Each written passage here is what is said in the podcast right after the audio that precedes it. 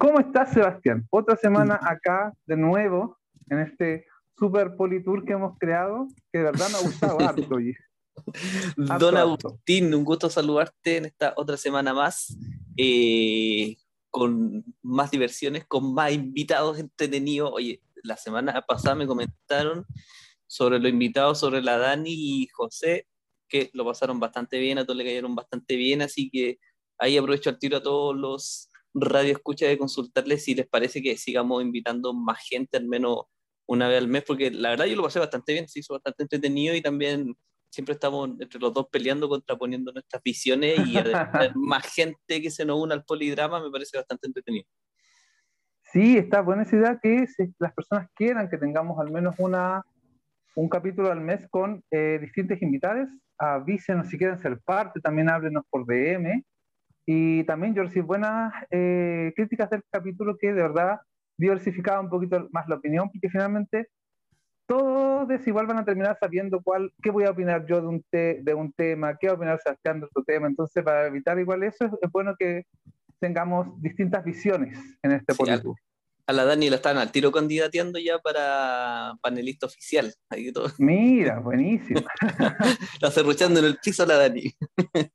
Oye, hoy día tenemos un tema buenísimo, buenísimo, buenísimo. Así que de verdad me tiene bastante entusiasmado. Tenemos una invitada pero seca Seca, que de verdad desde que la conocí me encanta y yo creo que es una de las, de las, de las personas que conocí durante la pandemia que más ha ido comarcando parte de mi vida y siendo un apoyo constante. Pero antes de darle la bienvenida y el pase, quiero que don Sebastián nos lance la cortina como siempre. vamos con este próximo capítulo, sexto capítulo ya, así que vamos con la cortina.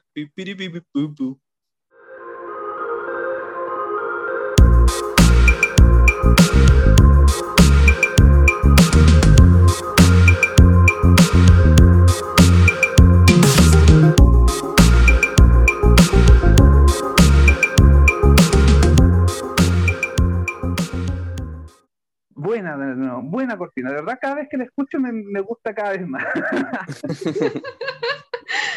Ahí ya pueden escuchar a nuestra querida invitada del día de hoy, eh, Carola Fernández, psicóloga, sexóloga. De verdad, para mí, Caro, es un honor tenerte aquí. Eh, bueno, un par de flores antes de, ya que, eh, bueno, cuando te conocí dije, uy, me gustó tu propuesta y de verdad, cuando te he ido conociendo más, como ser humano me encantas, Caro. Así que de verdad, un mm. placer por contarte entre mis amigues y de verdad un placer tremendo tenerte aquí porque como profesional me, me, encanta, me encanta tu visión, me encanta todo lo que planteas. Así que muchas, muchas gracias. Si quieres presentarte tú. Muchas gracias a ti, querido. Bueno, no, yo primero agradecer a ustedes por este podcast. Em, desde que comenzó empecé a escucharlo y debo decir que soy una de sus fanáticas.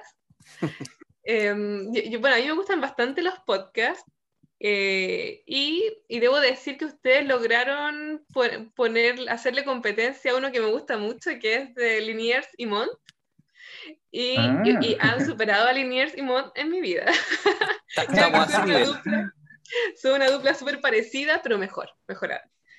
Mm, muchas gracias. Ya nosotros participamos en un live y me acuerdo que lo que hablabas de Linier, así que muchas, muchas gracias. Oye, eh, bueno, los radioescuchas pensarán que el Agustín te tiró muchas, muchas flores, así como demasiado, pero déjame decirte que el sentimiento es mutuo, porque la Carola me estuvo comentando lo mismo de ti en Off the Record, así que me, ah, parece genial esa amistad que tienen ustedes. Sí, Sí, así es. Sí, sí, justo le estaba haciendo mis declaraciones de, de amor hacia ti al Seba. Así que es súper, súper, súper Súper correspondido a nuestro amor. Muchas. Muchas gracias, Caro. Oye, pero el tema de hoy que nos, nos convoca es eh, algo importante, yo creo, que nos ha ido eh, finalmente permitiendo puertas, o sea, permitiendo al poliamor llegar a más puertas y también a todo este activismo que hemos llevado el poliamor, eh, poder hacerlo mucho más amplio, que finalmente es como nuestra sociedad ha ido cambiando y a la vez cambia la forma de relacionarnos, y obviamente desde ahí eh, la sexoafectividad que podamos tener. Entonces, de verdad es un tema cototo que me gustaría que partiese explicando, tal vez, Caro, por qué decimos sexoafectividad y lo que conlleva ese término.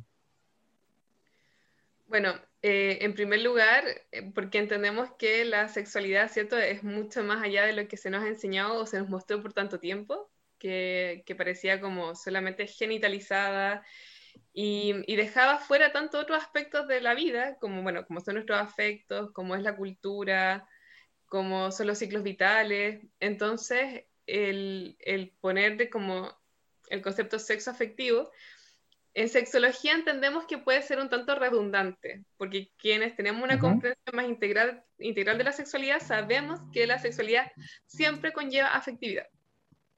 O sea, es imposible. Y esto es tan básico porque no podemos estar en el mundo disociados de la, de la experiencia emocional. Siempre, en todo momento, estamos habitando una emoción. Tú estás habitando una, Seba está habitando una, yo estoy habitando una emoción.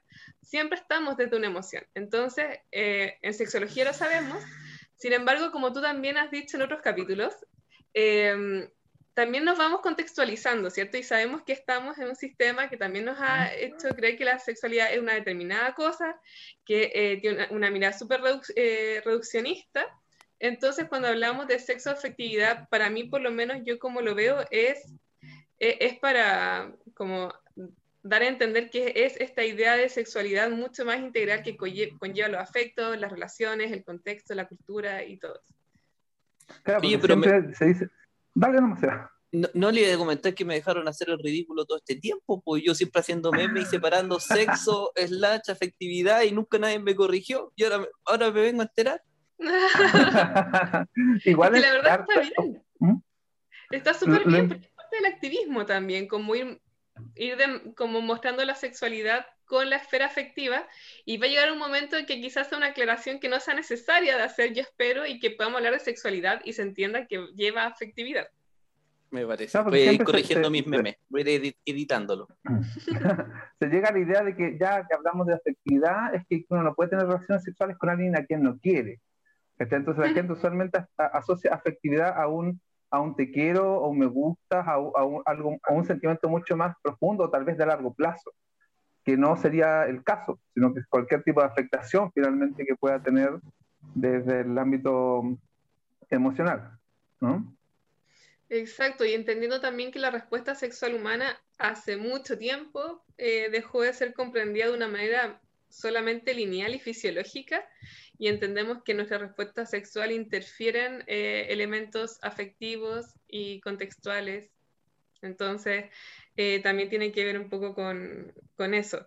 Más que, claro, eh, yo, yo creo que ahí se, es cuando se empieza a colar la mononorma también en la construcción de los conocimientos. Entonces, hablamos de sexoafectividad mm. inmediatamente nos imaginamos que es como una, tener relaciones sexuales con alguien que amo y con quien estoy súper comprometida en algo. Exacto. se cuela, se cuela ahí como una masa en cada definición que hacemos.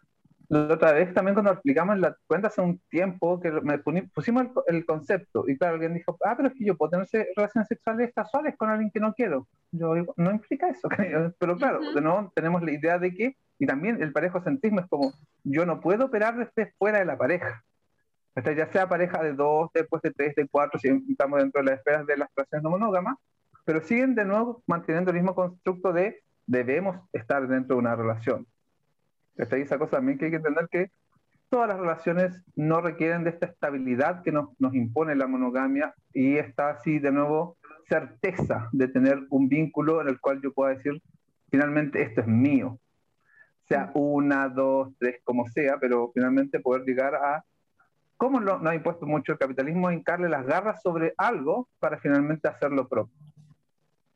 Exacto. Y también por otro lado, en otra vereda están las personas que, claro, tengamos una relación de sexo casual eh, y eso no implica afectos, no implica responsabilidad sexoafectiva. También está mm. esa, otro, ese rumito, como no tengo que tener ninguna responsabilidad porque total esto es casual.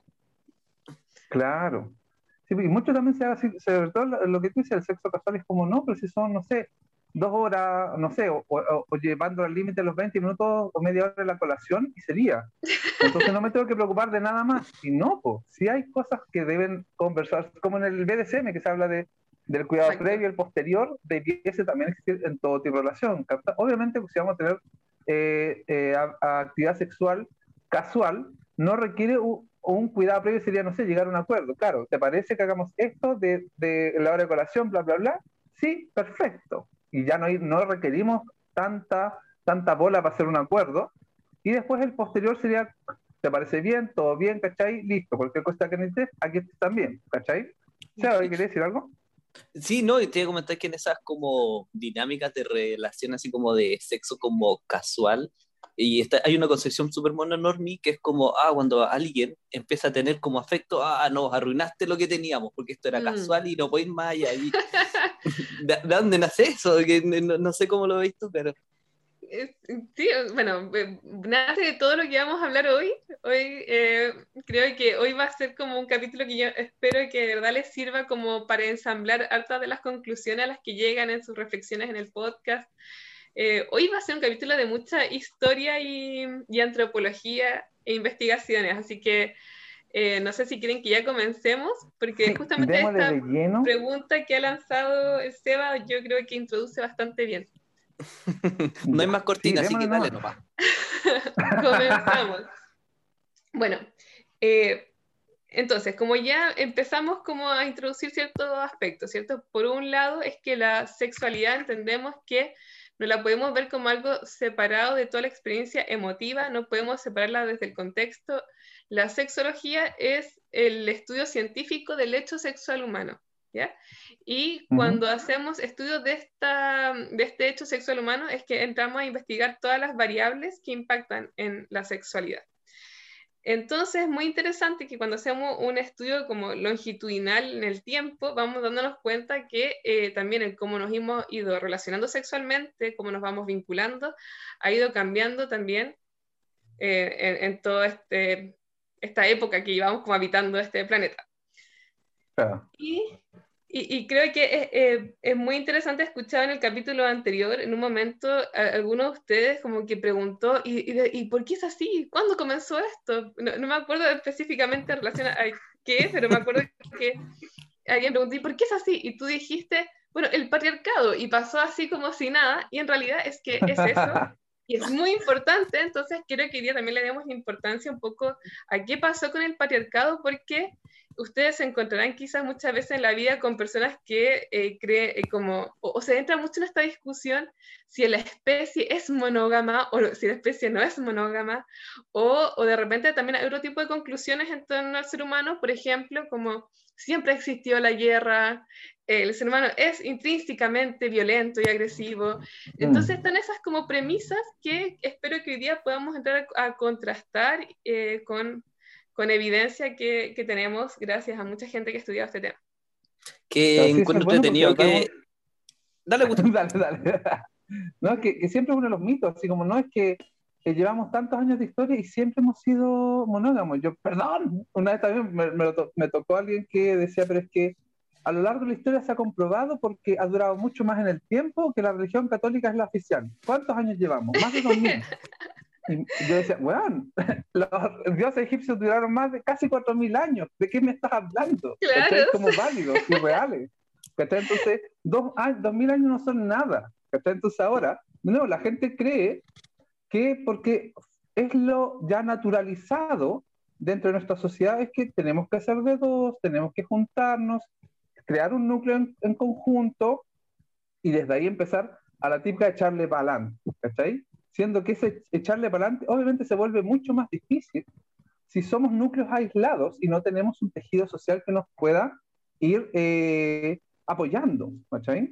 Entonces yo creo que es algo que, exacto, que es algo que debemos eh, empezar a, a, mirar para atrás, porque es poquito, es poquito más atrás y te das cuenta que el matrimonio fue impuesto, que la, cultura heterosexual también es algo impuesto que antes no existía, entonces sí que que vengan a decir como no es que es lo normal. Una vez pues también, hablando con mi papá hace siglos, me dijo, ¿tú crees que es normal que dos hombres estén juntos?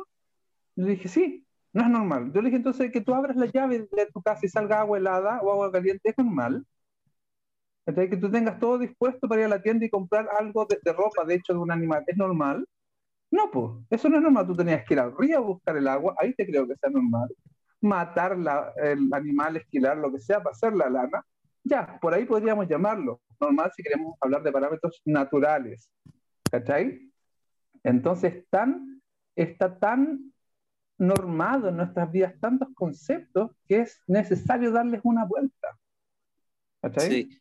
Yo, yo, yo, iba a comentar que, que seguramente el que preguntó eh, así, ¿de dónde viene esto? Seguramente fui yo, porque yo siempre tengo esa duda, ¿de dónde, quién impuso esta idea tan descabellada del patriarcado y la mononorma? Y claro, me pasa la mm. misma experiencia que el Agustín, que alguien me comentó así como, no, es que las personas no somos naturalmente poliamorosas, pero hay que hacer un proceso de, de construirse todo el tema, y, y yo dentro de mí así como, si yo miro entre mí, yo, yo siento que la mononorma fue la impuesta y, y, uno siente así como de esta forma más múltiple, por así decirlo.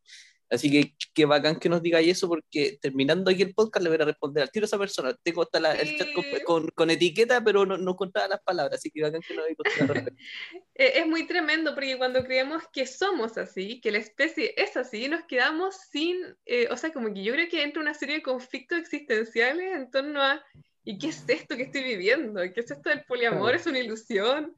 Eh, ¿Estaré haciendo qué cosas? Y, entonces, la culpa también, que es muy culpa, la inseguridad en torno a los procesos personales, también como de cómo nos estamos relacionando. Entonces, em, por eso es muy importante, creo, primero, eh, poner énfasis en que el patriarcado no ha estado siempre en la historia de la humanidad.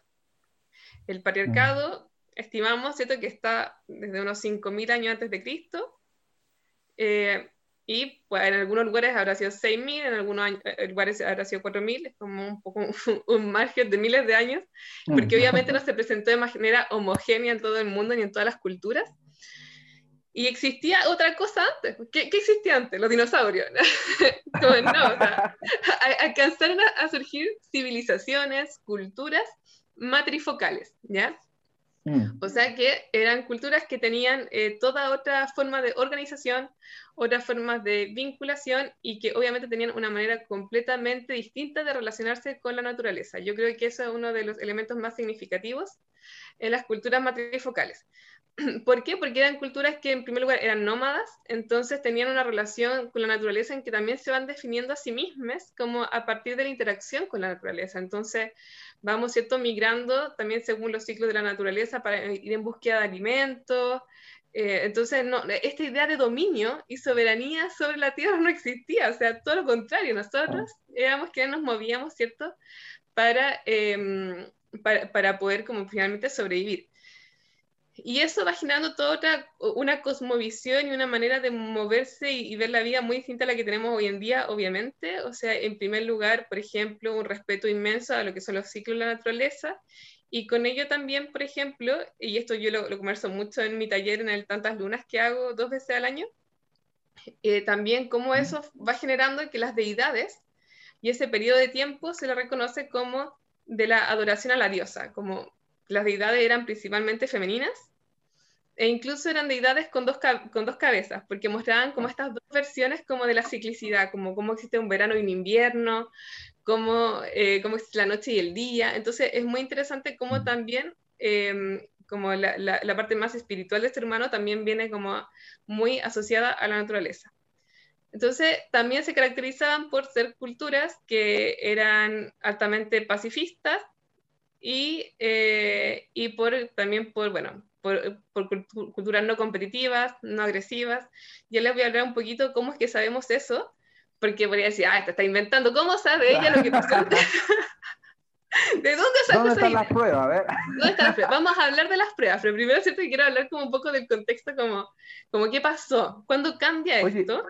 Ah, oye, y sería importante también puntualizar que puede que aún haya gente que tenga la duda que tenemos el machismo, es decir, que el hombre manda, y no se trata que el feminismo la mujer manda. Entonces son conceptos completamente, no son antagónicos. No es como, ah, yo mando, entonces, entonces pensar que si está el patriarcado y, las culturas matriarcales, ah, es que la mujer manda, entonces digamos lo mismo. son concepciones diferentes de mundo, de, de ser.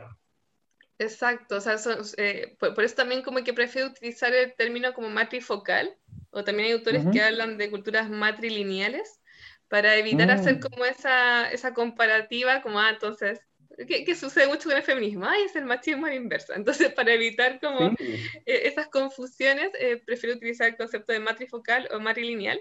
y claro que se caracterizaba por esto que les digo, una relación muy cercana con la naturaleza, que también definía mucho el ser humano, y, y también culturas altamente colaborativas, y en realidad poco y nada de competitivas y agresivas. Bueno, ese era nuestra vida antes. Probablemente nos pasaban otras desgracias, quizás como pasar hambre y frío, pero, pero, era, eran culturas bastante pacíficas. ¿Cuándo cambia esto? Cuando em, descubrimos que podemos producir nuestro propio alimento.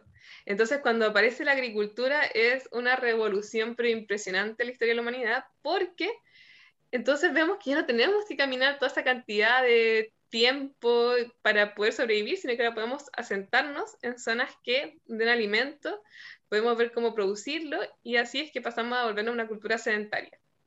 Y con el mm. sedentarismo y con la posesión de la tierra aparece el patriarcado.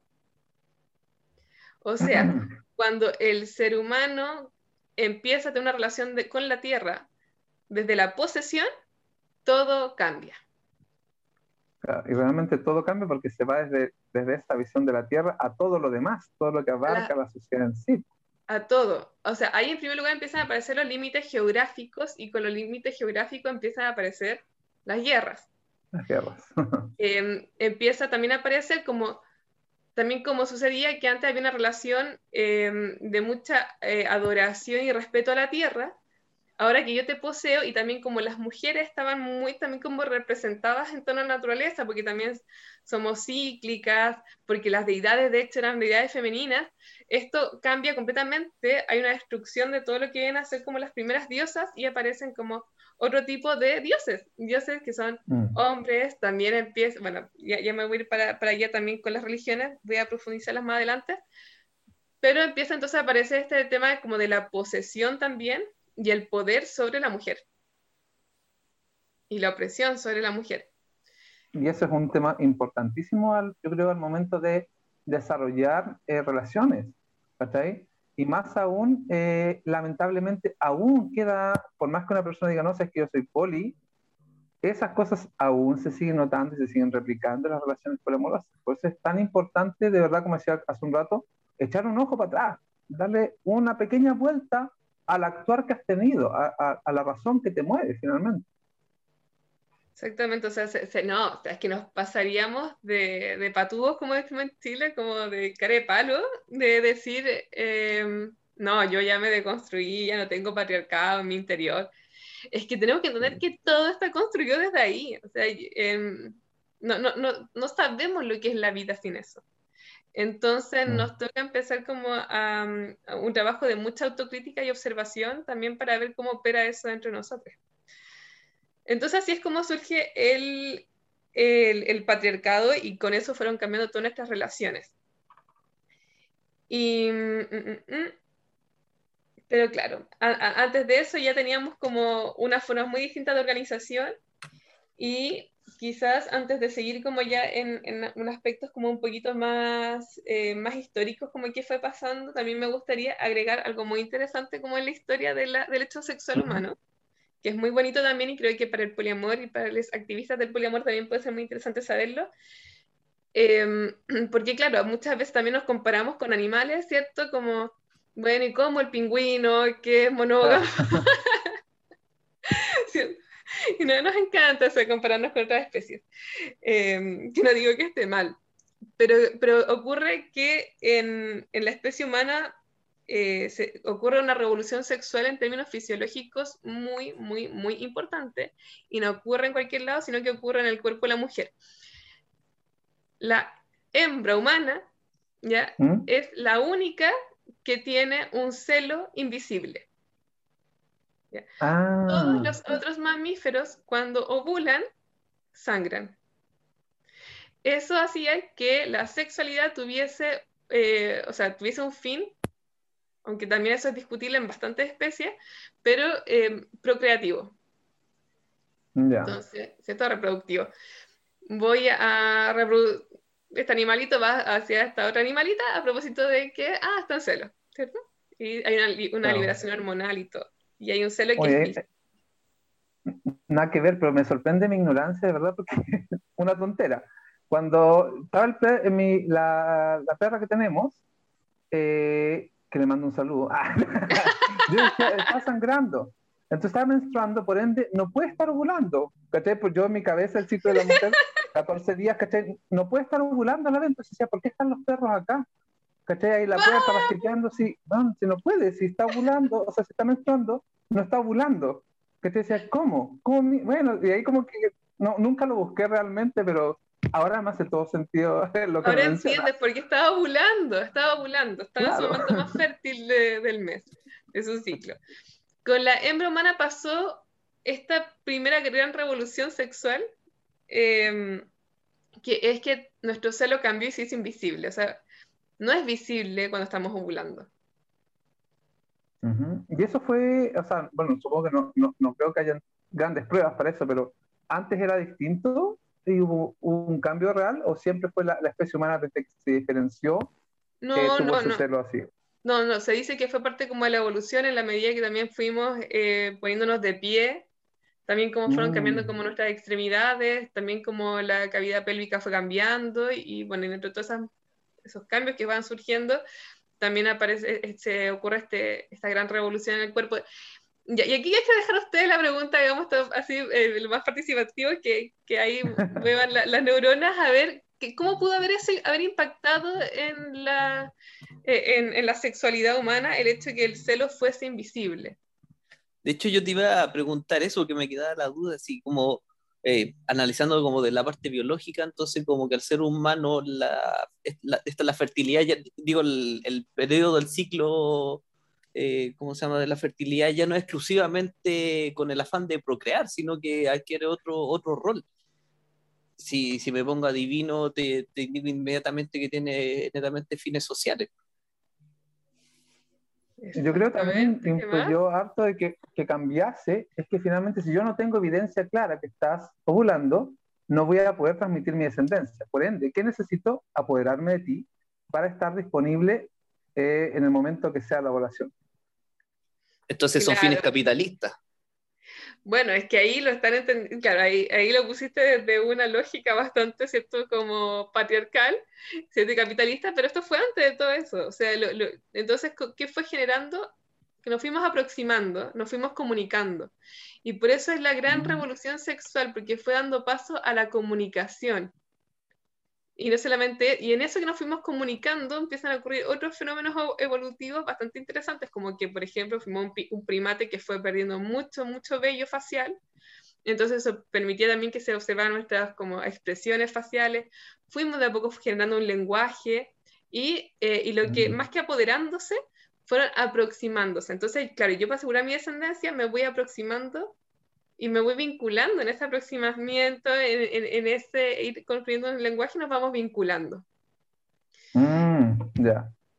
Entonces, eso fue muy, muy importante porque, y, bueno, y aquí eso que implica, nos vamos comunicando, nos vamos vinculando y al mismo tiempo vamos teniendo relaciones sexuales porque en algún momento esto tiene que, que funcionar. Pues. no sé, lo, único, lo, único, que ya quizás iban cachando es que si tenían relaciones sexuales menstruando probablemente no, no pasaba nada. Entonces ahí había, entonces el, el, sexo deja de ser algo netamente reproductivo. Y esto es tan heavy entenderlo porque tenemos todavía una educación sexual hasta el día de hoy que aún pone mucho el foco en la reproducción y hasta hace mucho tiempo, ¿cierto? Estaba esto de tener relaciones sexuales solamente con fines reproductivos, pero cuando nos vamos como a los orígenes, vemos que en realidad gran parte de la revolución sexual, o sea, la gran revolución sexual es que tenía propósitos afectivos, comunicativos, era, mucho más allá como de lo, de lo reproductivo. Pero, pero, ¿Mm? pero eh, eh, esa concepción yo creo que también es súper impuesta, ¿no? Eh, me da lata como preguntarte, porque no sé si me adelanto un tema, pero todas esas concepciones de que el sexo solamente es para reproducirse, todos sabemos bien de dónde viene. Exactamente, exactamente. Es que bueno, ya entendiendo entonces esta primera revolución sexual que ocurre en, nuestro, en el cuerpo de las, eh, de las mujeres, de las personas con vulva, ¿cierto? Mm, ya después podemos ir como avanzando en el tiempo. Entonces teníamos como una vida sexual súper, eh, probablemente poco exclusivas, probablemente nos íbamos como relacionando y vinculando con distintas personas. Eh, luego entonces empezamos, llega el sedentarismo, llega el patriarcado, llega la posesión y empieza a cambiar completamente la comprensión de las relaciones. Y ahí llegamos a este punto que está, que está hablando el Seba, que aquí obviamente no, no, es solamente que aparece el machismo, es que aparecen todas las líneas de pensamiento, todas las formas de organización de, ese, de ese momento hasta ahora. Mm, y eso es importante, eso porque no se ha producido ningún cambio desde esa época, ¿cachai? En cuanto a, las dinámicas de, relación y poder que están eh, ahí pensándose constantemente. Exactamente. ¿Y todo este hito tiene algún nombre o algo así? Como, no sé, ahora lo pienso y yo diría que es como la gran mononormización de la sociedad. Lo puedes poner así si quieres, o sea, eh, como, pero lo decís tú, íbamos tan bien y la cagamos. tomamos la... A ese proceso le llamamos, o sea, ese ya es el inicio del patriarcado, pero también es el momento en que ah, surge la, em, este asentamiento. Em, pero claro, en términos como vinculares y sociales, yo creo que el patriarcado es lo que resume bastante bien y, aparece todo lo, lo, mononormativo y todo lo normativo empieza a aparecer desde ahí en adelante. Yo creo que es como el concepto que marca como todo una cultura, entonces, como eh, muy posesiva, también altamente competitiva, considerablemente agresiva, siempre defendiendo su territorio, su mujer, ¿cierto? Em, y ahí en adelante comienza la pesadilla. y, em, y bueno, y podemos entonces ir viendo ya como algunos aspectos en, en, en la cultura, ¿cierto? Como occidental, que viene a, bueno, también obviamente la cultura oriental, eh, pero empiezan a aparecer eh, estas ciertas religiones que muchas son de carácter, y por eso me refiero más a Occidente, como monoteísta, eh, empieza a aparecer también una, una mirada judeo-cristiana, en donde tenemos un Dios que es uno solo, que es hombre, en donde la mujer también tiene un rol como bastante de sumisión, y en donde se castigan las prácticas sexuales que no estén enfocadas únicamente en la procreación. Claro. Entonces tienen que ser ¿Mm? inclusivas. Claro. Porque antes uno analiza un poco los grandes eh, padres de, la religión en sí, del judaísmo, eran eh, polígamos, o tener una esposa principal y concubinas. Entonces, claro, eh, pero claro, estaban en una posición de poder y de no, el, eh, la persona con pene finalmente sobre la mujer, la persona con vulva, y finalmente se seguía perpetuando eso. Llegó un momento, yo creo que al, al cambiar eh, desde, lo, desde las grandes tribus de, de, Israel a unir a como un, un, concepto ya más de nación, o, o, mm. obviamente no, no, el concepto de nación que lo entiende ahora, pero sí cuando ya Israel se estaba eh, ya asentando, ahí ya podemos ver claros eh, rasgos de que no se daba esta, este, mm, esta, esta poli... Ah, se me olvidó la palabra. Poligamia, ¿cachai? Mm. Exacto. Que sea una, poli, una poliginia y se pasaba a ya relaciones, eh, relaciones de uno a uno, ¿cachai? Monógamas. Exacto. Exacto, sí. De, hecho, eh, gran parte de lo que estoy diciendo es de la investigación que hace, de hecho, un autor que respeto mucho y que fue profesor mío de sexología, que es el doctor... Eh, me acabo de olvidar su nombre. No, siempre pasa. Manuel, Manuel perdón, profesor. Perdón, profesor. Manuel Lucas Matthew. A mí también a me dijo, pero ¿cómo si estoy hace tres minutos estaba pensando en esto, ¿cómo no puedo acordar de tan importante? Pasa todo el tiempo. sí, con, mis vínculos siempre me pasa. sí, bueno, cosas, cosas del cerebro humano. Entonces, bueno, sí, mm. e, él hace un estudio, les voy a comentar inmediatamente el estudio que él hace, porque es muy interesante. Antes como de irnos de lleno, como ya al patriarcado y, y, culturas actuales y todo lo que está pasando hoy en día también en torno a la sexualidad y los afectos, él hace un estudio a distintas culturas em, que como son 63, o sea, 66 culturas que él analiza de distintos pueblos originarios y va viendo cómo es, eh, son, las conductas eh, sociales, las conductas sexuales, eh, la agresividad también presente en cada una de estas culturas, viendo pueblos a norte de Norteamérica, o sea, digo, pueblos de Norteamérica, no del norte de Norteamérica, no, pueblos de Norteamérica, norte de Norteamérica, algunos de África, también por ahí como de Nueva Guinea, y, fue, y la Polinesia iba, generando como ahí un, un este estudio de estas 66 culturas. Todo esto con el fin de analizar justamente lo que les decía hace un rato, que qué tan real es que las culturas que son matrifocales presentan formas distintas de relacionarse y, eh, son culturas menos violentas que presentan al mismo tiempo como una mayor satisfacción sexual. ¿Por qué? Porque parte de estas culturas aún conservaban eh, una organización matrifocal a propósito de qué? De que estaban considerablemente aisladas.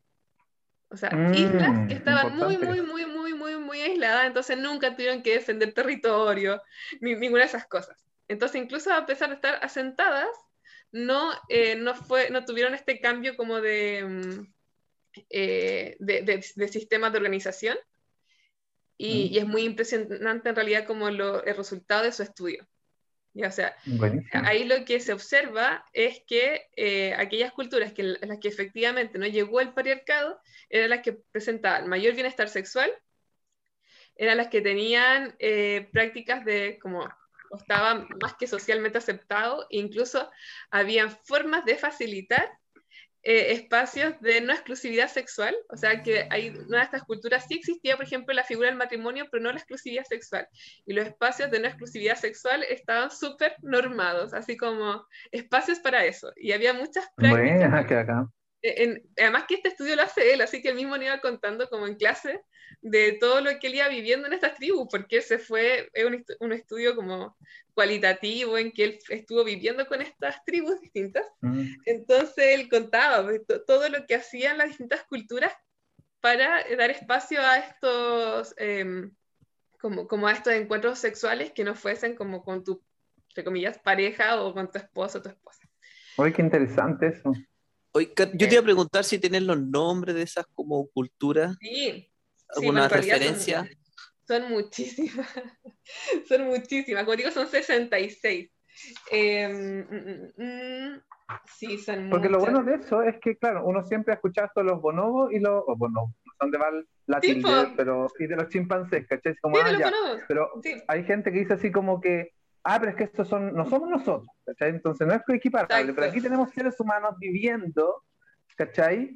Eh, que se pueden rastrear fácilmente, hasta yo creo que por Wikipedia te va a aparecer la, la, tribu, que es algo mucho más eh, finalmente aterrizable a la realidad, ¿cachai? Mismos seres humanos. Mira, solamente fui mencionarte algunas, solamente de 10 culturas de eh, África y Asia, aquí todas son, bueno, son ecosistemas muy como aislados, en primer lugar, y todos esos son culturas que son matrifocales, en donde la mujer tiene un rol muy importante, donde la moral sexual es muy relajada, porque lo que fue estudiando fue la moral sexual de estas culturas. Entonces, que la moral sexual era muy relajada y había actitudes muy pacíficas, em, y en donde, por ejemplo, en Asia, él menciona que el pueblo Na de China es uno que, que conservaba como el, el paradigma mm, eh, matrifocal como más conservado, de hecho. Ya. Y eh, entonces está, bueno, probablemente igual lo voy a, eh, pronunciar súper mal, pero está Tuareg, Lobedú, Lecha, Toda, Muria, Kalach, Na, Tua, y hay otros más que los que, mm, bueno, los mismísimos esquimales, por ejemplo, que conocemos también, mm, son una cultura matrifocal. Eh, de hecho, muchas de estas culturas presentan lo que se llama como Em, hospitalidad sexual, que es cuando, por ejemplo, llega una persona de afuera, esto ocurre, por ejemplo, en, en el pueblo esquimal, eh, llega como un forastero o, como a estas tierras y lo que se hace es como tener prácticas de hospitalidad sexual y que generalmente, por ejemplo, en el caso de ellos, eh, es un rol que tienen las mujeres. O sea que la mm. mujer, que habitualmente es como una mujer mayor también, eh, le da la bienvenida sexualmente al forastero. Pero esto, es, como para, es como ¿Ah? para romper el hielo. Claro, es que ahí, porque hay una comprensión de la sexualidad, claro, como una, un aspecto tan íntimo, de tanta conexión, que entonces eh, la mujer, como al tener esta hospitalidad sexual, lo que permite es como poder eh, incorporar en sí misma, en esta interacción tan cercana, todos los conocimientos que esta persona trae desde afuera. Entonces, claro, tiene esa visión. Y no, y yo me acuerdo, me, acuerdo del profe nos mostraba unas cosas chiquillas, pero que eran alucinantes, eran envidiables. eran mm. envidiables, por ejemplo, los esquimales tenían como unas prácticas en donde estaban todos en un iglú con la luz apagada, o sea, como sin, ningún tipo de iluminación, y todos empezaban a hacer, eh, como a gemir y a reír, como caminando así como en el mm. cuarto oscuro, así, ah, y todos tenían que reír, o, o, no, no, llorar, gritar o gemir, pero todo. Entonces, como, y ahí, y en eso como que van como tanteando, se, se toman con alguien que no saben quién es. y todo esto es como un mm. colectivo, así, tienen relaciones sexuales con esa persona, luego prendían la luz y veían con quién habían tenido relaciones sexuales, y como, oh, qué y volvían a apagar la luz y luego seguían. Tomen, tomen nota para la próxima polijunta. para la próxima Y claro, y, es muy interesante porque incluso como empiezan a hacer prácticas súper entretenidas también, y como desde el goce, mm. y en que tú estás ahí, por ejemplo, em, con quien tuviste un rito como de matrimonio, con quien puede tu esposa, tu esposo, pero al mismo tiempo estás ahí teniendo relaciones sexuales y no hay rollo, porque bueno, y ahí surge la pregunta, ¿y qué pasa si alguien queda embarazada eh, eh, en esa, pues en esa junta? ¿Mm? Eh, lo que ocurría era que asumía la responsabilidad también como, o, más bien, más que la, responsabilidad, como que la paternidad, en este caso como el esposo, entendiendo que en realidad como tiene un vínculo como con esta persona y, al final igual es responsabilidad de toda la comunidad el crío en cuestión. Entonces, como que tampoco está esa cosa de si la paternidad es mía o no es mía, ¿cachai? Es que esa guagua no se parece a mí, esas cosas no, no existían. Dos cosas importantes que, una vez que yo leí esto de que cuando tenían estas, eh, así como hospitalidad sexual que nos mencionas, era como, así como, pucha, que, y, y claro, siempre la mujer ahí al desmedro tiene que así como ofrecerse pero si es que uno lo ve, lo ve desde el otro enfoque, finalmente es la persona que más sabiduría tiene, la, que mejor, la, que mejor lugar tiene es la que está dando la bienvenida. No es como ya que ahora te tocó. No, claro, o, no, o no, es, no, no, es mandémosle a la, a la chica virgen. Eh, claro, pues. O, mandémosle a la mujer más joven y hermosa. No, es a la mujer que efectivamente. No es sacrificio, es finalmente es para unir, hacerlo parte, ¿cachai? A, a la persona, hacerlo parte del Sí, y, así, y, así lo significan. No, no es desde un lugar mm. como de, de, instrumentalización, todo lo contrario. Pues como tú dices, como una especie de intercambio de sabiduría. O sea, ahí tú ya te das cuenta como lo distinto, la distinta visión de la sexualidad que tienen. Sí, pues. Súper, súper y, lo otro, eso de, de, de, la crianza, en cuanto a que es tan importante entender que un hijo, si no sé, pues yo conocí, hubiese conocido a mi vínculo, hubiese tenido un hijo, una hija, un hijo, sería mío, ¿cachai? O sea, yo lo sentiría no mío como propiedad, sino que claro. alguien más, alguien que, que tenemos que cuidar, que está dentro de nuestro nido, ¿cachai? Y da lo mismo quien sea finalmente el padre, ¿cachai? Porque eh, lo vamos a tratar con el amor que merece. Y lo otro, cuando cambiamos a una visión de crianza en tribu, Claro, cambia todo, porque podría decir ya el, el cornudo que quedó con el hijo, que finalmente tenés que gastar tus lucas en un crío que no es tuyo. Ahí obviamente cambia porque ya sería, sería propio, ¿cachai? Mm. Y obviamente está todo esto de crianza en conjunto, ¿cachai? No se trata que yo tenga que finalmente valérmela por mí, sino que es todo un respaldo, un tejido social que va a ir respaldando, ¿cachai? Entonces es un encuentro maravilloso, maravilloso y, y, ya no se da. Eso, eso me llama mucho la atención porque es como una forma como individualista versus una versus como visión colectiva de, ver las cosas, en cual lo, individualista es que tú tenés tu propio hijo, tu descendencia, y más encima con tu propia sangre recibe tu genética y todo ese tema. A su vez, como lo veían las tribus que tú comentas, y que es una visión más colectiva, en que es un nuevo miembro, en que la crianza es colectiva, en que es un aporte para toda la sociedad, por así decirlo, versus ese acumulado de competencia y eliminar la descendencia ajena. Exacto, o sea, Claro, o sea, yo, yo lo asumo como mi hijo, como mi hija, porque va a vivir conmigo y qué sé yo, y va a tener las rutinas conmigo, pero al final es una responsabilidad como de la comunidad y por eso es cierto que estas culturas son tan colaboradoras. Y, eh, y bueno, y habían varios como otros pueblos también de la Melanesia, la Polinesia y la Micronesia. Eh, Sí, son, varios, la verdad. si quieren, después le puedo mandar la foto y pueden un día hablar solamente de estos pueblos. Porque no, si te, te, te, preguntaba más que nada para saber para dónde me voy de vacaciones, pero yo creo que ya para Alaska, a pesar de que no me gusta mucho el frío, pero yo creo que para allá te caigo. Pero por ahí por la Polinesia eh, te, te, puedes encontrar. Lugares bastante bonitos. Me parece. Bueno, y ahí voy a retomar un poco lo que decías también, Agustina, acerca de la crianza. También algo que se observó en estos estudios con estos distintos. Porque, bueno, también no, no fue todo color de rosa. También hubo estudios que se hicieron en ciertos lugares, por ejemplo en Nueva Guinea, que eran completamente patriarcalizados y muy agresivos. Eh, pero claro, se va haciendo este contraste entre culturas patriarcales y matrifocales.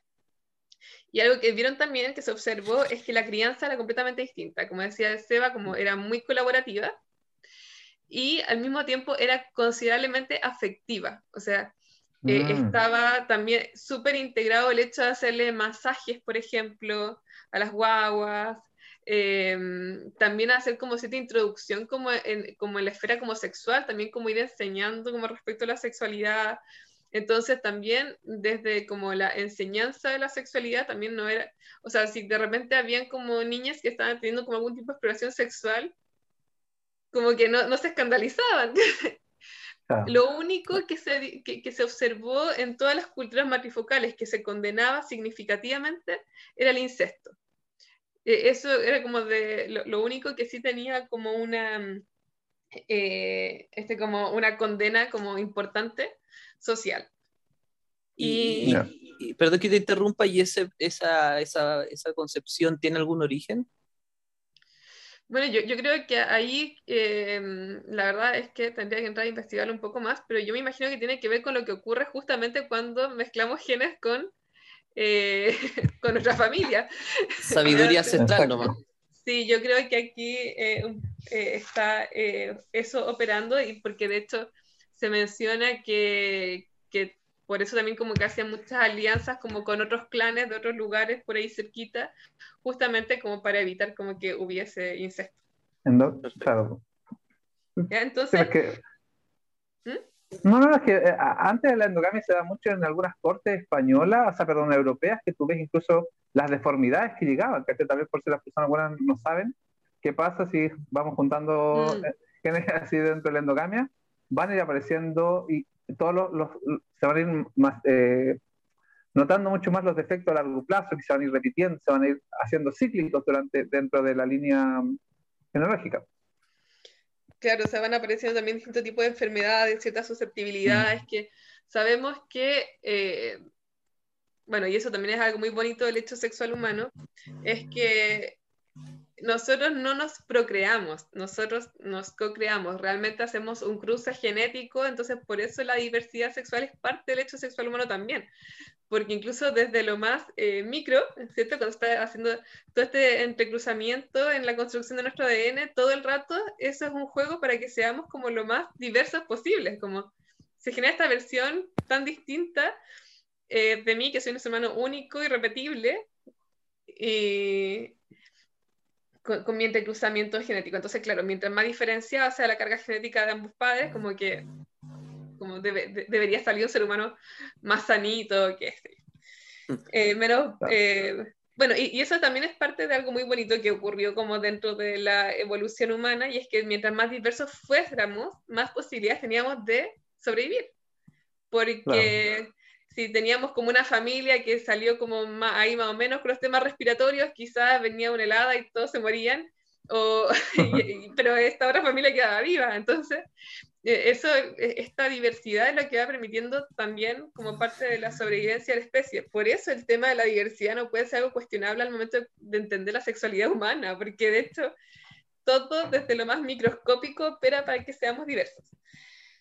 Bueno, entonces, ¿qué así como conclusiones generales de este estudio, antes de ir ya como a los elementos más culturales, como de nuestra cultura más actual?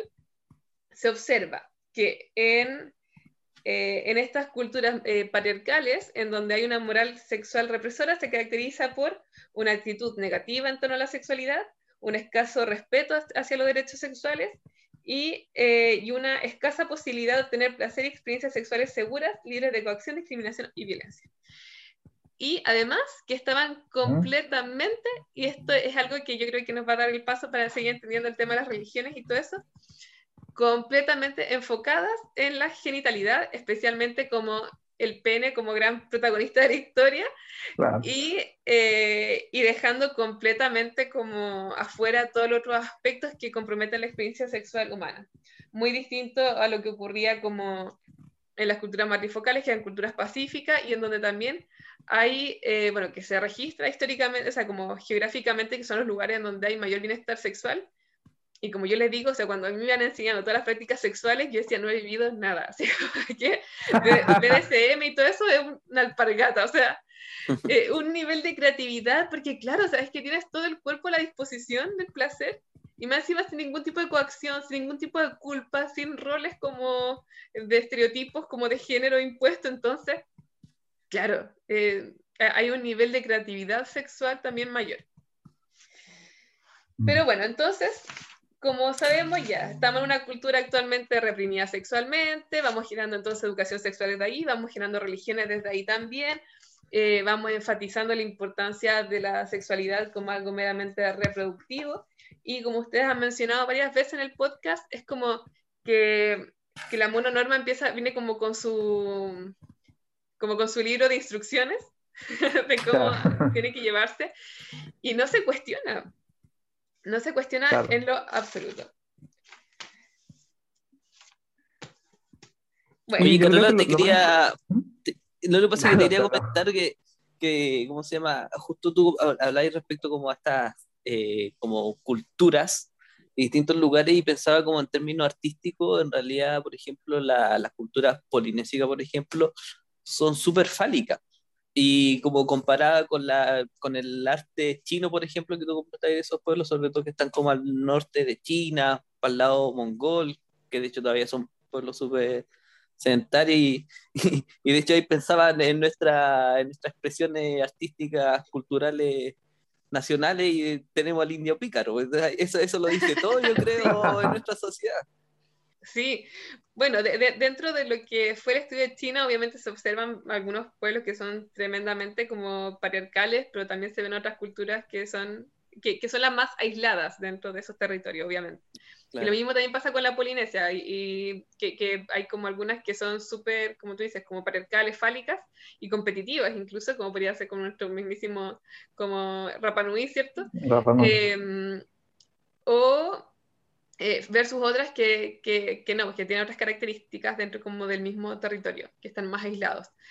Pero lo que es interesante, yo me acuerdo como leyendo de la Polinesia, es que ahí el autor por, por lo menos hacía como el rescate también de los movimientos ondulantes de la cadera, como que también había una relación distinta con la sexualidad, como un poquito más también menos como quizás como restrictiva, a pesar que sí está todo este tema de la posesión y una cultura muy agresiva, porque sí tiene de patriarcado, eh, sí se observaba como que algo, el, algo de el erotismo en, los movimientos, en los bailes, la danza que tiene.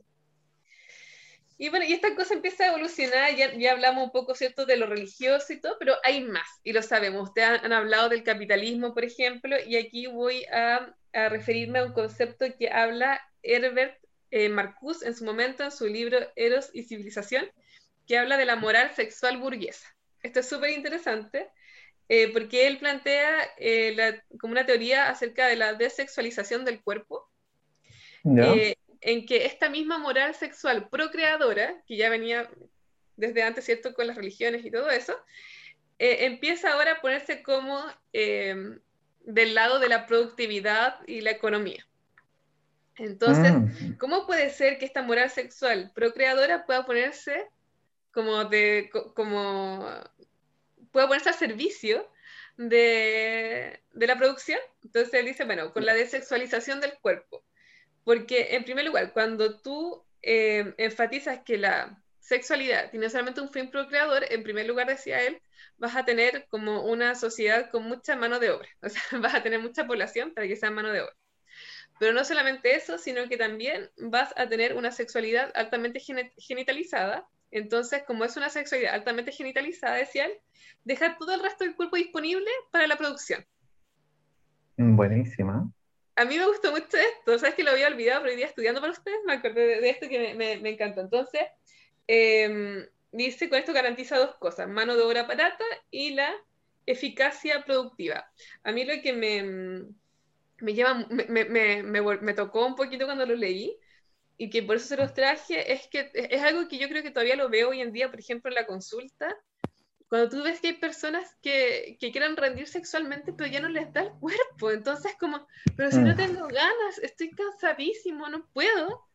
Pero claro, como tengo esta idea de que no sé, que que la, sexualidad es meramente genital, yo espero que mi genital rinda a un ritmo distinto de todo lo demás de mi cuerpo. O sea, así de loco es. Y claro que es mm. súper loco porque es parte del mismo organismo. Entonces, si tengo un cuerpo, una mente, em, una experiencia emotiva que está todo el tiempo como sumida en el producir, obviamente voy a estar con un nivel de fatiga que no, no va a hacer que funcione mi respuesta sexual como yo quisiera. Pero igual es común. Dale, Seba. No, debería comentar una estupidez que es como alienar, al fin y al cabo, está ahí alienando tu, tus genitales, estás separado de tu cuerpo y, como me, sorprende esa, esa disociación que en realidad es súper fácil llegar a eso porque todo este sistema va en torno a eso, en que tenéis que producir, tenéis que producir, te producir mucho, y, pero oye, ese otro lado es súper importante y, y, lo estamos dejando de lado, a pesar que todos somos seres súper sexuales yo, también apuntaba más o menos lo mismo, Porque usualmente se, ve mucho más, al menos eh, en personas eh, socializadas como hombres, como ya el niño, o ponerle un nombre al pene, así como si fuese una entidad eh, externa a ti. Yo, yo no, no, en lo que he visto, no lo he visto nunca en una mujer así como tal vez un, par de apodos, sí, ¿cachai? Pero nunca con una personalidad externa. Entonces, claro, si es si nos focalizamos que finalmente el pene es la herramienta, nótese la entre miles de, de, como esta comilla, eh, y tiene una personalidad externa a mí, tiene que rendir, ¿cachai? Y, es su labor, ¿cachai? Entonces, ahí, claro, se, finalmente se van reforzando muchas cosas que, de nuevo, que hablamos de lo más frágil que la masculinidad, que se van ahí también asentando en lo mismo. Exactamente, o sea, aquí también empieza a aparecer todo eso, o sea, obviamente todo un proceso súper gradual que va surgiendo desde el patriarcado en adelante, pero también cómo se van elaborando ciertos estereotipos también y con ello cómo supuestamente debo ser en la sexualidad, yo hombre o yo mujer. Em, pero la desgracia no termina ahí. Estoy, es entretenida la historia, espero que estén entretenidos. espero que estén tan entretenidos como yo me lo cuento. Bueno, la desgracia continúa después en la medicina, porque claro, habitualmente cuando hacemos una crítica a, como a la mononorma, a la heteronorma o a todo el sistema restrictivo de la sexualidad, habitualmente nos referimos eh, a la religión. Actualmente está apareciendo la crítica como el modelo económico, pero rara vez nos referimos a las ciencias. Y aquí la mm. ciencia ha hecho estragos. Eh, y, eso también lo digo como parte de la misma comunidad científica, eh, estragos. O sea, ¿por qué? Porque la medicina también ha sido escrita desde el patriarcado y desde una comprensión patriarcal de los mismos pacientes, por ejemplo. Eh, los estudios han, de hecho, sabemos, por ejemplo, estudios ginecológicos como generando un, nivel de tortura en mujeres mm, afrodescendientes. Entonces, sabemos que también ha estado teñido por este oscurantismo del patriarcado.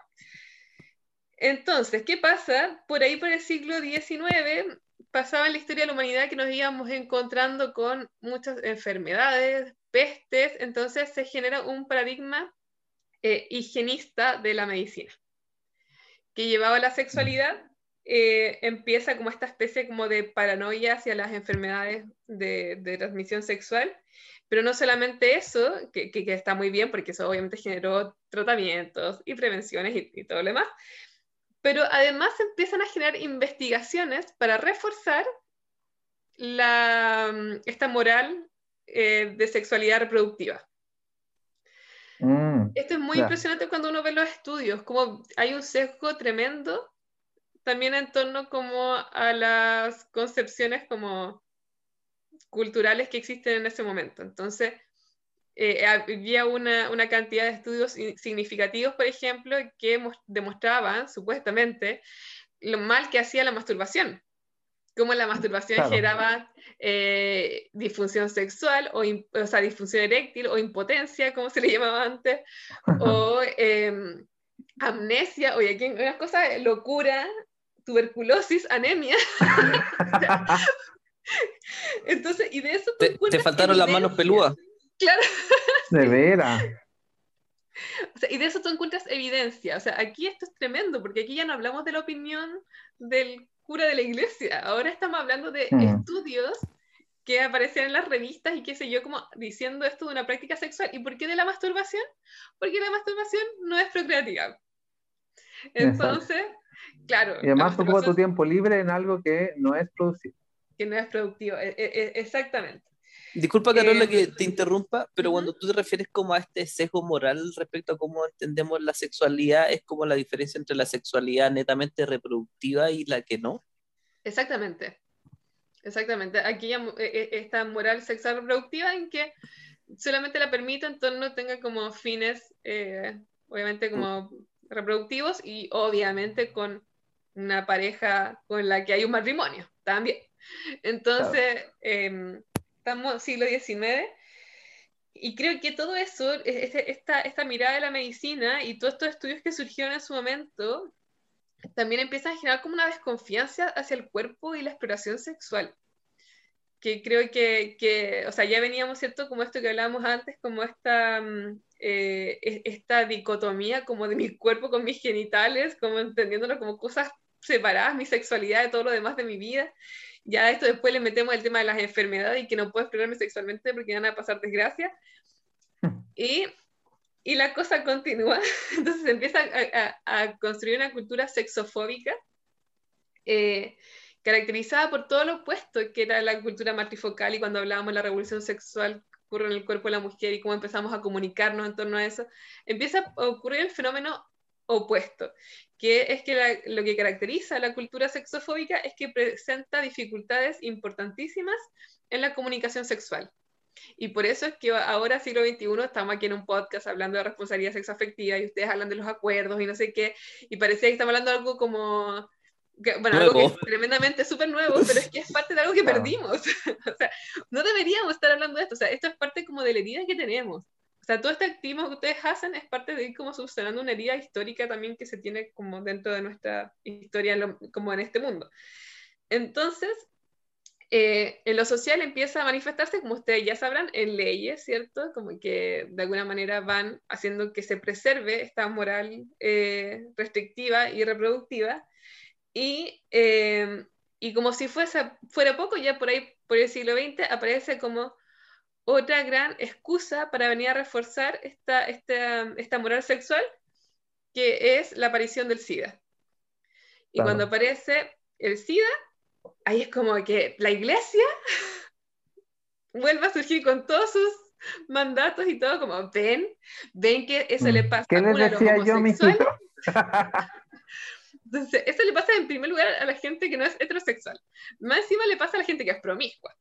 Eh, mm. Entonces empieza también esta idea como de, mm, como también como del castigo divino mezclado también con esta cosa como de, em, como también obviamente lo, lo, que significó también la aparición del SIDA. Y entonces empieza, se refuerza esta idea de la prohibición del sexo. Y por eso es que hasta hace no mucho tiempo atrás apareció en algún momento, ¿cierto?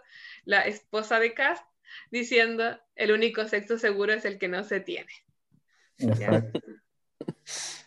Entonces, y es una cosa tirar las mechas, porque claro, viene desde, allí, o sea, desde esa idea que lo único seguro que tenemos es no tener sexo, porque si tenemos sexo y entramos en un lugar de mucho riesgo y peligro.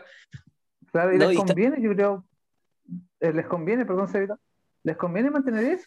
Si uno tenemos más o menos las mismas edades, entonces si uno recuerda las clases, entre comillas, de educación sexual que tuvimos, fueron biologicistas enfocadas en la reproducción y más allá del órgano. Así, el pene es esto, los testículos son estos, los, los conductos, los, los conductos diferentes, bla, bla, bla, los ovarios, las trompas, listo. Aprendió la figura, listo. Y ahí termina. ¿Cómo funciona? ¿Cómo finalmente le podemos dar una, una, entiéndase bien la palabra uso a, nuestro cuerpo, ¿cachai? Y, y estar en sintonía con, con esta parte tan importante que pues, yo creo que no le conviene porque finalmente desde ahí parte el empoderamiento, ¿cachai? Y no, y no tan importante sino del hombre, sino que también de la mujer, entender que tienen eh, un poder y no simplemente es como el poder para dar el agua o cortar el agua como usualmente se conoce acá en Chile, ¿cachai? Así como, porque siempre también está eso como que el, el, hombre cuando quiere, no, el hombre cuando puede y la mujer cuando quiere. Mm. También hay concepciones que hay que ir cambiando y a nivel de sociedad en sí, desde cómo yo creo que vamos viéndonos como cuerpos pensantes y no yo como persona con pene, más allá de, de lo que puedo hacer o no, sino que como ser íntegro, ¿cachai? Exactamente. Ahí Seba, ¿tú querías aportar algo? No, no, era lo mismo, nomás quería agregar. Vamos haciendo muy bien, chiquillos, este tejido histórico, porque justamente lo que iba a mencionarles ahora tenía que ver con la educación sexual. Porque entonces esto no se queda así. Después empezamos a educar en sexualidad, pero empezamos a educar en base al miedo y en base al pseudo conocimiento. O sea, con el pseudo conocimiento que nos dieron esos pseudo estudios y con el miedo que nos están dando ¿cierto? las religiones.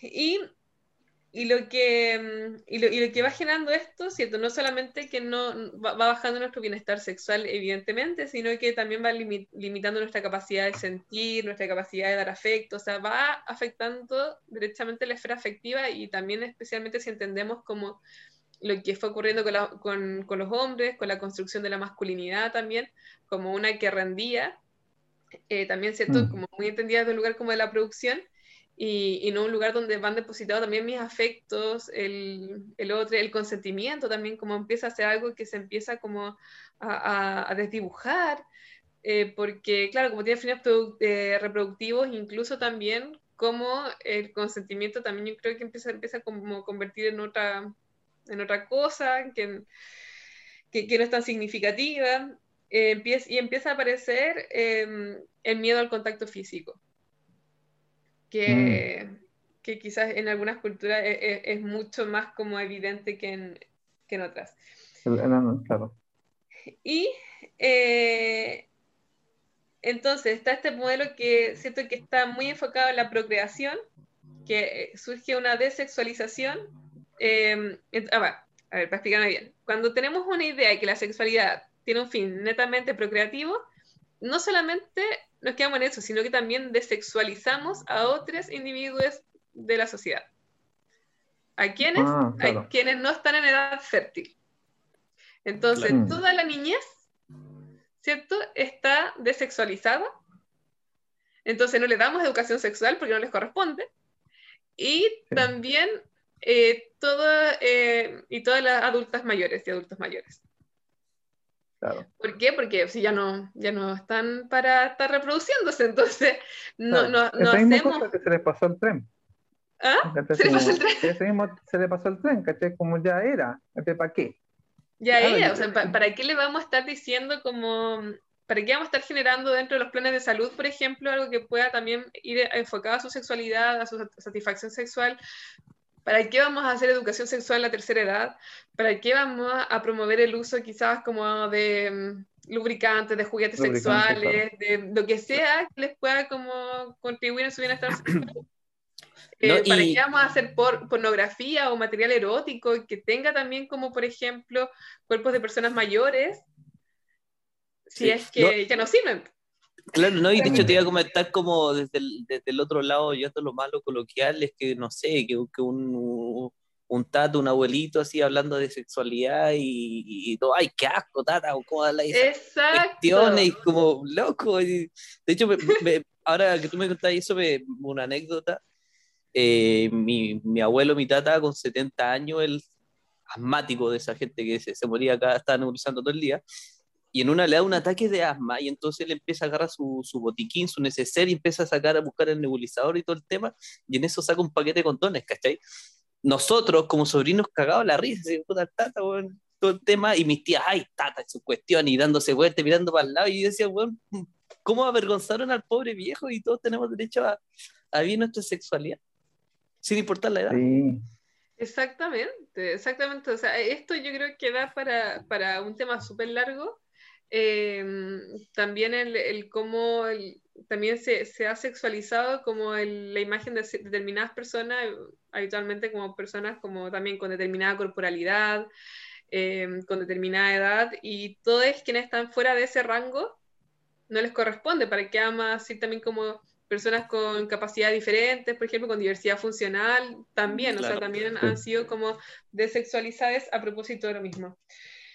Entonces aquí es cuando aparece el tema que ustedes, como yo creo que, que, que, les gusta bastante, porque he escuchado que lo han mencionado en algunos otros capítulos, ya estamos siglo XX, XXI, ¿cierto? Capitalismo, publicidad, estereotipos de belleza, estereotipos de género, eh, eh, también un modelo como sexual, ahora altamente productivista, o sea, porque ya sabemos, ya, ya está todo el partido, supuestamente estamos súper open mind, entonces sabemos que no mm. tenemos sexo solamente para reproducirnos, o sea, no, pues aquí ¿qué está diciendo la Carola? Si yo sé que yo, esa, yo ya sé que no es así. No, ahora tenemos otras cosas. ahora tenemos, eh, estamos en una sociedad que tiene una idea de la sexualidad altamente productiva, entonces ahí es que aparece esta ansiedad de rendimiento, la ansiedad de ejecución, que la experimentan especialmente las personas con pene, como, como tú dices, como está esta idea como el pene como gran protagonista y herramienta dentro del sexo, tiene que rendir, tiene que funcionar, tiene que tener determinado porte. y en vez de poder conectar con el cuerpo cuando hay algún tipo de, de disfunción eréctil, finalmente como ya, pastilla azul, listo, estamos solucionando todo y, y no nos preocupamos realmente de lo que puede estar ahí de trasfondo, que es lo que es importante y la conexión realmente con el cuerpo. Claro, lo que, lo que significa como también eh, sacar el foco del pene y empezar a enfocarse en otros placeres, en otra experiencia, en el soltar. Pero es que, claro, si se te dice que la experiencia sexual con un otro, eh, y claro, aquí voy a incorporar un, pene en el diálogo, porque estamos hablando de eso en este momento, pero sí, sí, yo me imagino como a mí, hombre, este, cis, se me enseñó toda la vida que el bienestar sexual con un otro era si es que yo rendía, que yo creo que el nivel de ansiedad que se genera es inmenso y además que genera mm. estrés, que sabemos que suele interferir significativamente la respuesta sexual. Más encima me va a sacar del foco del placer porque voy a estar preocupado como en no eyacular antes de tiempo, porque ahora tenemos el tema de la eyaculación. Por ejemplo, el diagnóstico de eyaculación precoz aparece después de los 70. O sea, cuando ya tenemos ciertos anticonceptivos, cuando ya tenemos preservativos, entonces empieza a estar también como una mayor liberación sexual de las mujeres y que empiezan, empezamos a tener relaciones sexuales con esta seguridad de que no vamos a quedar embarazadas, eh, empieza a aparecer como, y parece que eh, para que ella como que pueda disfrutar más, yo tengo que durar más también creyendo que esa es la única forma como para poder disfrutar más. Entonces ahí aparecen los manuales de disfunciones, ¿cierto? Aparece la disfunción, o sea, la, eyaculación precoz. Y por otro lado, en el caso de la mujer, habitualmente está muy llevado como al, al tema de mm, también el estrés que genera como en no cumplir con cierto estereotipo, con no verse como se ve la mujer en las películas, con y, y, muchas otras cosas más que van tiñendo el hecho de que los hombres supuestamente siempre tienen ganas, o que siempre el mm. deseo sexual de una mujer va a ser inferior al de un hombre, puras creencias limitantes, pero que también vienen como muy ancladas a un modelo como de producción sexual, que, que también algunos autores le hablan como la gimnasia sexual. Entonces vemos sexólogos por todas partes como cómo tener mejores orgasmos, cómo durar más, cómo... Eh, sí, Nos, nos, encontramos con, con, con todo ese que al final no es nada más y nada menos que seguir replicando el mismo discurso de producción sexual, pero ahora como bajo un título de sexólogo. Claro. Fue importante eso que decís porque lo que mencionaste un rato también de los pseudo estudios, lo mismo una persona como Freud que está muy, muy, muy validado. Él también dijo que el, el, orgasmo clitorial finalmente era de una persona inmadura.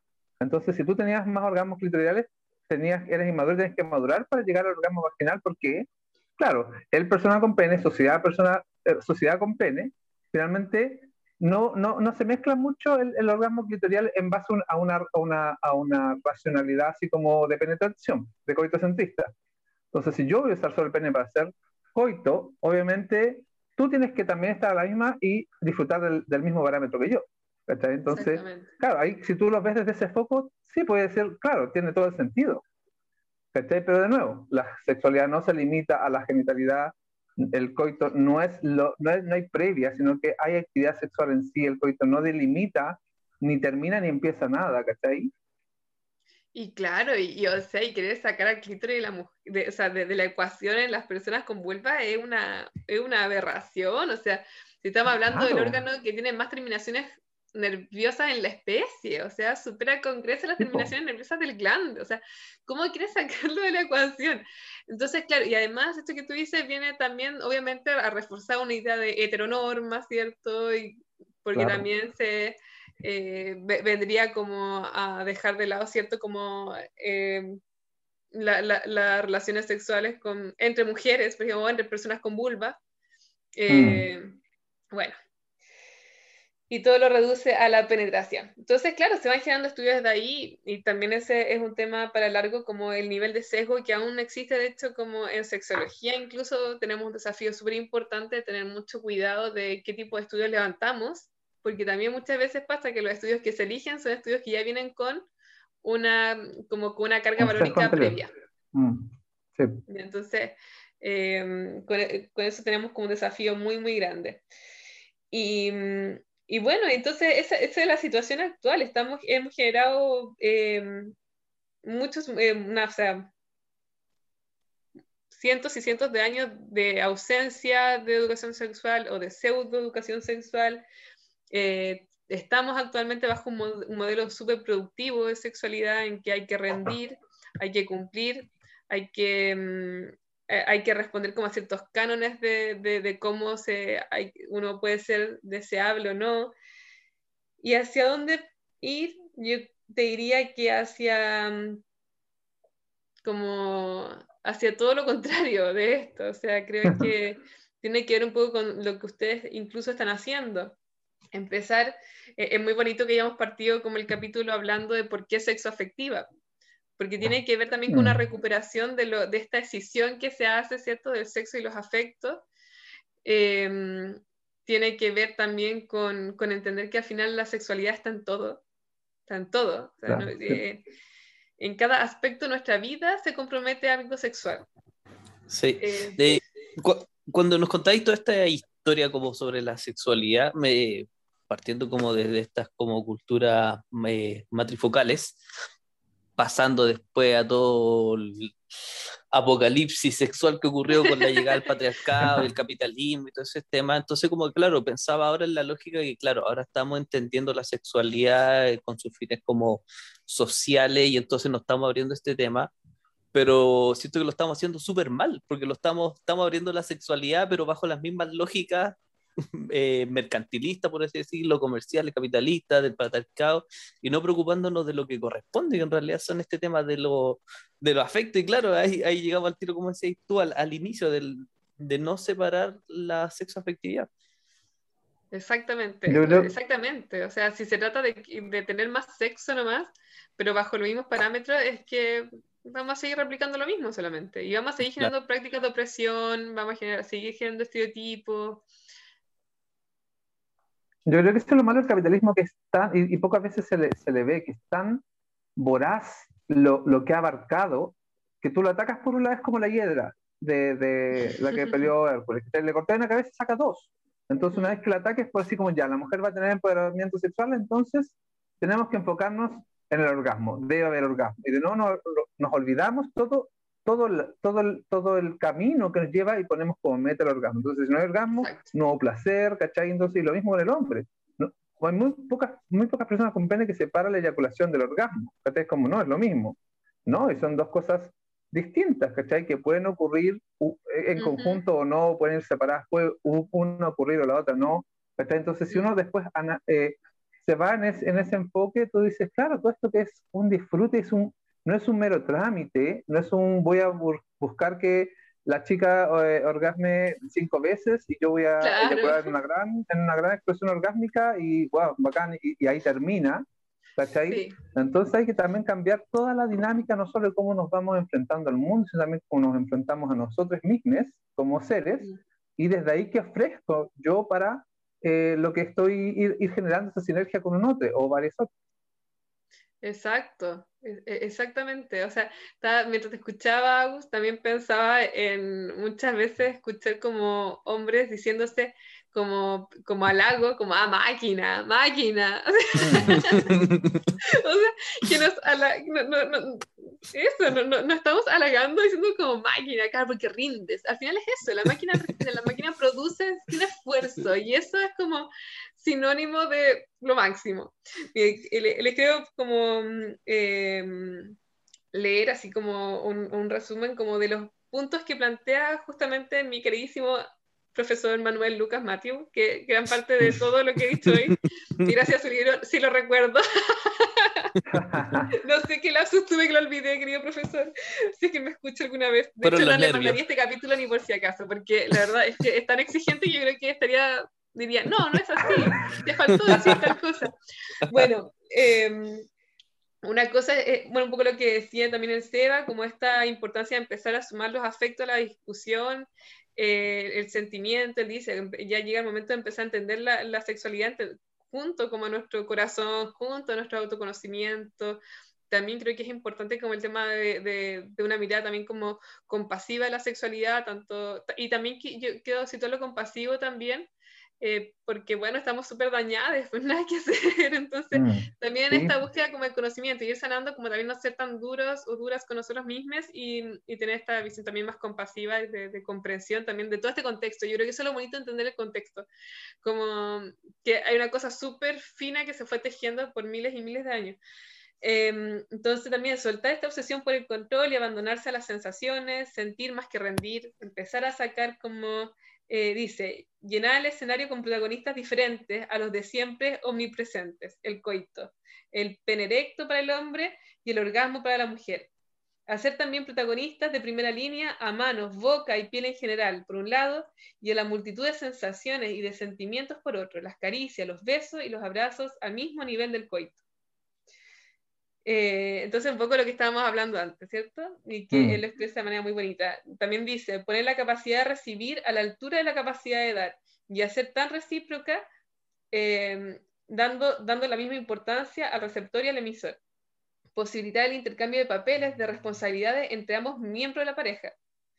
¿Cierto? Eh, que tiene que ver un poco con también estos estereotipos que la mujer es siempre receptiva y como eh, el hombre es súper dador. Y más encima mm. todos esos roles súper heteronormados.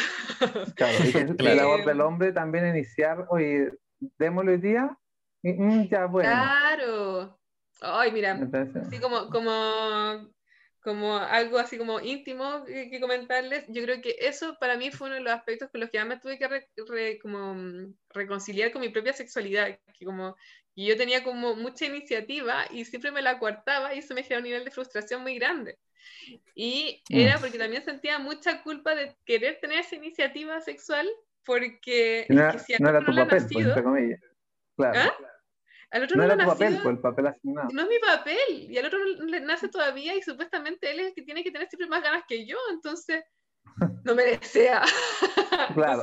no soy deseable ni digna de ser amada, y ahí aparecen unas comprensiones bien atroces, un lugar bien oscuro que no se lo recomiendo a nadie. Entonces, pero es tan importante también reconciliarnos con esto y que entender que la sexualidad podemos habitar tantos roles distintos y, mm. y como dentro y que no son rígidos, que lo podemos ir alternando. Y... Importante eso porque de verdad eh, quita mucha carga y da a entender muchas nuestras, cómo van nuestras relaciones. Entender que somos seres humanos en cuanto a una neutralidad. Captas que el pene o la vulva no va a ser no te va a dar condicionante en cuanto a tener más deseo, a tener, a tener que iniciar actividades, ¿cachai? Y claro, cuando tú te sientes fuera de esa papel, obviamente es como chuta, algo tiene que estar mal. Y de ahí, desde, desde ahí empieza todo el, el, socavón interno, creo yo. Claro, exactamente. Em, o sea, cuando hablamos que siento que la, la, la mononorma te da como este manual de cómo tienen que ser las relaciones, también implica las relaciones sexuales. Y hoy en día, mm. con una mirada capitalista, también incluye rendimiento sexual. Y entonces, es increíble cuando deconstruimos, deconstruimos también todo. Es muy espectacular lo que ocurre en la deconstrucción. Y, y, el, y, lo último que plantea em, este autor es diversificar los tiempos, disfrutar de los cortos, eh, cuando nos tocan, sin pretender nada más, igual que disfrutamos de los medianos y de los largos. O sea, también sacar esa valoración, que esto es tan importante, esto también a mí, a mí me costó entenderlo. Yo, yo, creo que la sexología me sanó bastante mi propia sexualidad. Eh, claro, que si fue corto, como la frustración, como, ay, fue corta la cuestión. O, o no tuvo orgasmo, ay, la cuestión fue pésima. estas valoraciones que vienen dadas también desde la cultura, pero porque en realidad lo pasé mal, no, lo pasé bien, estuvo bueno, sí, ya. Eh, eh, y, y, no generar estas ideas como, y por eso a mí me choca tanto cuando están como, eh, cómo, hacer, cómo, cómo ser un buen amante, como estas ideas me parece una locura, o, o, o incluso la concepción de buen y mal sexo. Yo creo que el, el mal, mal sexo es sencillamente el que no responde como a mi, como a, a, mi deseo, a mi necesidad y a mi autoconocimiento. O sea, cuando realmente estoy viendo una cosa que no tiene nada que ver conmigo. Yo creo que ese quizás es como un sexo que no se disfruta, pero en realidad sexo que se disfruta y sexo que es coherente con lo que siento en el momento de buen sexo. Como una categoría bastante subjetiva, pero ¿por qué también esta necesidad de ponerle niveles? Es, creo que, que, le quita también como, también creo que le da una carga mayor. Me, me, me, parece muy entretenida esta idea que abarcaste, porque claro, nosotros siempre estamos como este proceso de construcción desde la mononorma y todo el tema, y siempre caemos en el, en el tema de la cuantificación de los afectos, así como, ah, esta persona sí. le quiero que esto otro y todo el tema, y, y eso trabajándose logra, y logra entender que son todas personas y no hay por qué cuantificar el afecto, pero a su vez yo creo que ahora que lo están escuchando, estás pensando así, oye, en realidad también estáis cuantificando el sexo, como decís tú, que sí. dura poco, más, menos, que no sé, me pegué una maratón con tantas personas, tanto de tantas horas. De tantas horas, y claro, y, y, y, y, yo creo, así pienso ahora, yo también he hecho esa evaluación, así, hoy no, estuve tanto rato y lo pasé genial, esto no tanto, pero si ahora miro para atrás desde este punto, todas las veces que he tenido esa intimidad lo he pasado súper bien, ¿no? ya, ya, el tiempo ya no vale, ya eh, es la experiencia, es el momento de compartir con esas personas, no, no esa cuantificación burda e innecesaria que uno hace.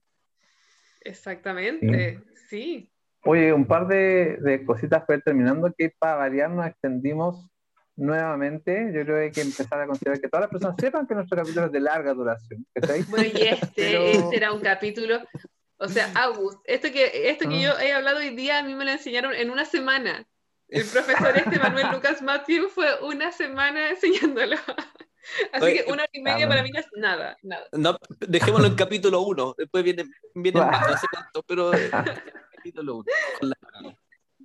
Oye, claro, una cosa importante yo creo que también es, que, que, hay que resaltar es la nueva palabra que me pareció bastante buena, que es matrifocal o matrilineal ya para poder ir haciendo las separaciones en cuanto a lo mismo que nosotros separamos en cuanto a una práctica del monoamor de la mononorma.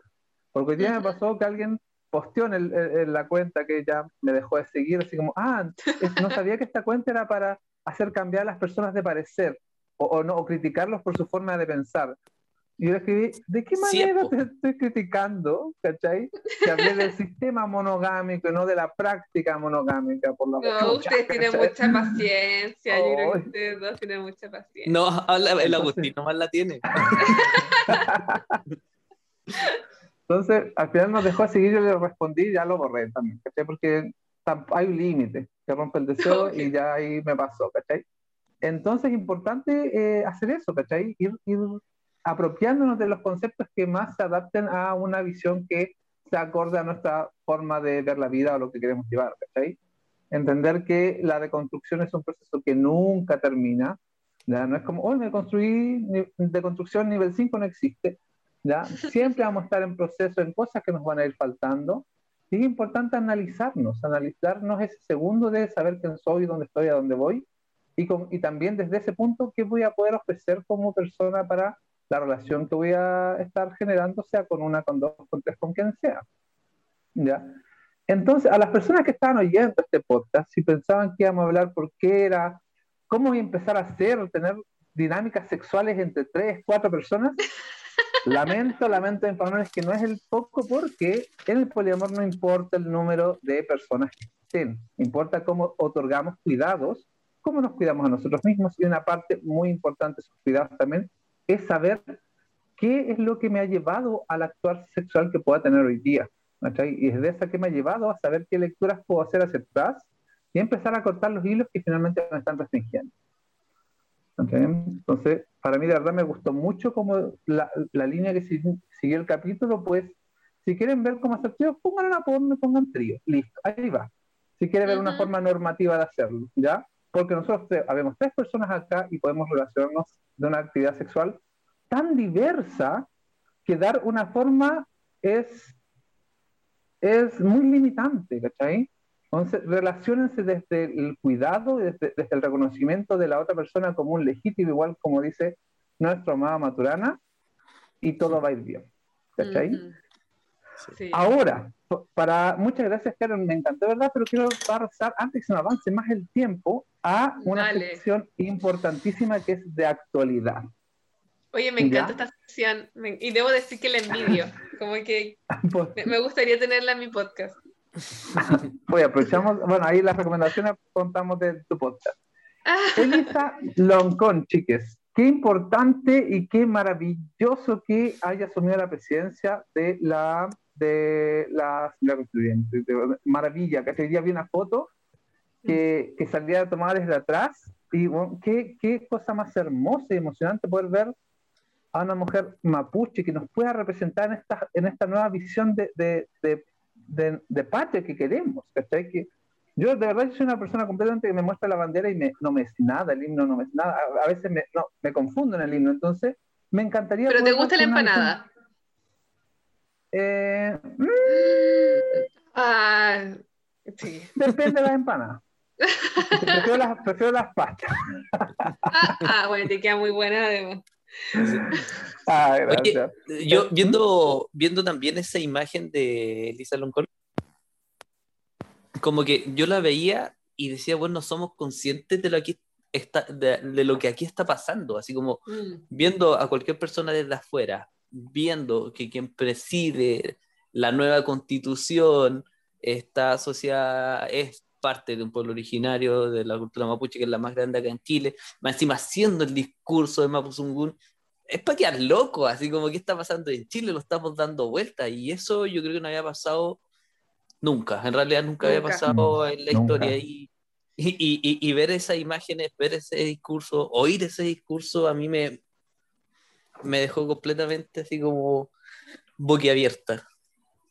O sea, a mí me pasa que a mí me conmovió profundamente, por un lado, porque se va a cambiar la, constitución de, la dictadura, ¿cierto? Y más encima que cuando hablamos de capitalismo, del sistema neoliberal, como justamente lo que dio inicio a que quise fuera como eh, solidificando todo, todo eso en Chile, saber que este proceso de transformación lo va a presidir una mujer en primer lugar, justamente con lo que estamos hablando hoy, Em, con el patriarcado y máxima que sea un pueblo originario, eh, alguien que, mm, que, va a poner también como no solamente los derechos sexuales y reproductivos de las mujeres como em, en un lugar importante, sino que también el cuidado de la tierra y los derechos de la tierra. Justamente con lo que hemos hablado hoy día, chiquillos, cuando hablamos de la posesión de la tierra, el dominio de la tierra, entonces a mí me emocionó mucho porque para mí sí representa eh, la caída del patriarcado, ver que una mujer mapuche va a presidir ese proceso. Claro, es que son otras formas completamente distintas de entender la... Una cosmovisión distinta. Sí. Completamente. De hecho, cuando al principio tú estabas hablando de, de todo este tema de las culturas como eh, nómada, yo pensaba mucho en el pueblo Selknam y claro, como que ocurrió el genocidio Selknam que ahora se está tratando de entender, que ocurrió porque ellos no entendían esta concepción de propiedad, no entendían que esa oveja pertenecía a otra persona, e, e, eso me lo entrega la naturaleza, la tierra y yo puedo adquirir si tengo los medios para hacerlo, entonces traer esa visión a esta constitución y que la lidere la persona yo creo que más apropiada me parece como bastante genial. Mm. Claro, y también igual hay que empezar a, sacudir esta elite de mierda que tenemos. Bueno, yo vi un comentario así horrible. ¿Y esa mujer sabe leer y escribir? Conche, tremendo currículum que tiene, ¿cachai? O sea, weón, date un poco de cuenta de, de nuevo, no ver, no ver la caricatura que te han hecho, ¿cachai? De algo desde tu visión y enfocarte en la persona real que está frente a ti, ¿cachai? Claro, y también eh, siguiendo en esto de la cuantificación y del valor de las personas y todo, también, o sea, ya es lo suficientemente grande que sea Mapuche que nos entregue una cosmovisión que necesitamos con urgencia, o sea, independiente que supiera leer y escribir. Y eso, sé que además tiene doctorados y todo, pero eh, creo que ya en sí, por ser alguien como de un pueblo originario, eh, viene a, sumar más que suficiente. Y con ser mujer aún más. Sí, sí, los memes que salieron a ese respecto, yo, creo que fueron bastante como placenteros, porque en realidad, claro, como dices tú, ¿por qué cuantificamos a las personas respecto a los títulos? Cosa que yo creo que lo hace mucho la, la, la, clase que se opone a Elisa Loncón. Y, y, y, entonces todo eso en realidad da lo mismo. Como decís mm. tú, ella tiene la aptitud y era, pero a su vez, digámoslo, tiene los títulos, tiene los estudios, refreguémoselo, entonces ahí más tienen que ya. Vos, más que todas esas otras tontonas que andan transmitiendo por no, Instagram, y, lo otro, y lo otro como tomando un poco el tema del patriarcado nuevamente, chiquillos, lo, lo, lo que significa para una mujer poder llegar ahí.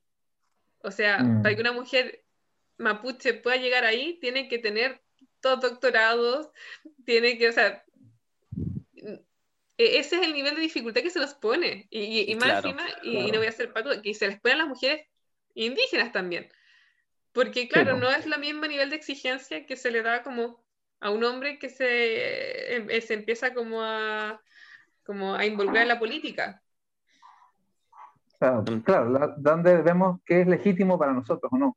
Claro. claro, la sociedad nos ha dicho que legítimo es que tengas al menos eh, un título, idealmente varios, y de distintos eh, niveles en cuanto a, la, a los grados, ¿cachai? Entonces, para ahí, de ahí vas a ser importante, ¿cachai? Claro. Entonces, hay también cambiar toda esa noción. Claro, pero, pero, además a lo que voy es que, eh, así como les hablaba mucho, que mucho tiempo hubo estudios que decían que la masturbación era mala, también hubo muchos estudios, muchas eh, como que decían que las mujeres no éramos competentes. Obviamente previo a la guerra, porque cuando llegó la guerra mundial nos necesitaron con urgencia las mujeres trabajando. Pero antes de eso estaba lleno de estudios que decían que las mujeres no éramos competentes intelectualmente. Y, todavía eso sigue eh, como, eh, en, como en el pensamiento como de, muchas personas. Entonces sucede que para que se nos crea, como respecto a quién tan inteligente somos, tenemos que entrar como a, un nivel de esfuerzo muy, muy, muy grande y empezar como a demostrarlo y claro, más encima, como teniendo una mirada interseccional, entendemos que una mujer indígena tiene que aún hacer como más mérito para que sea creíble. Claro. Y bueno, continuando eso, claro, todo, toda esa necesidad de validar a las personas y, y, por qué. No, no, hay, no, hay, no hay tema, entonces, claro, como si tú que se haya puesto Elisa a la presidencia, me parece muy bueno, muy genial, así que ahí todo mi aplauso. Sí.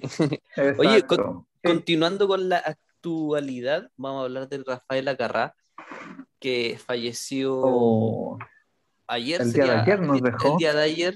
Quería dar número. Bueno, hoy, día, hoy día es martes, claro. Hoy día es martes para nosotros, ustedes nos van a oír el viernes, así que falleció el día lunes. claro.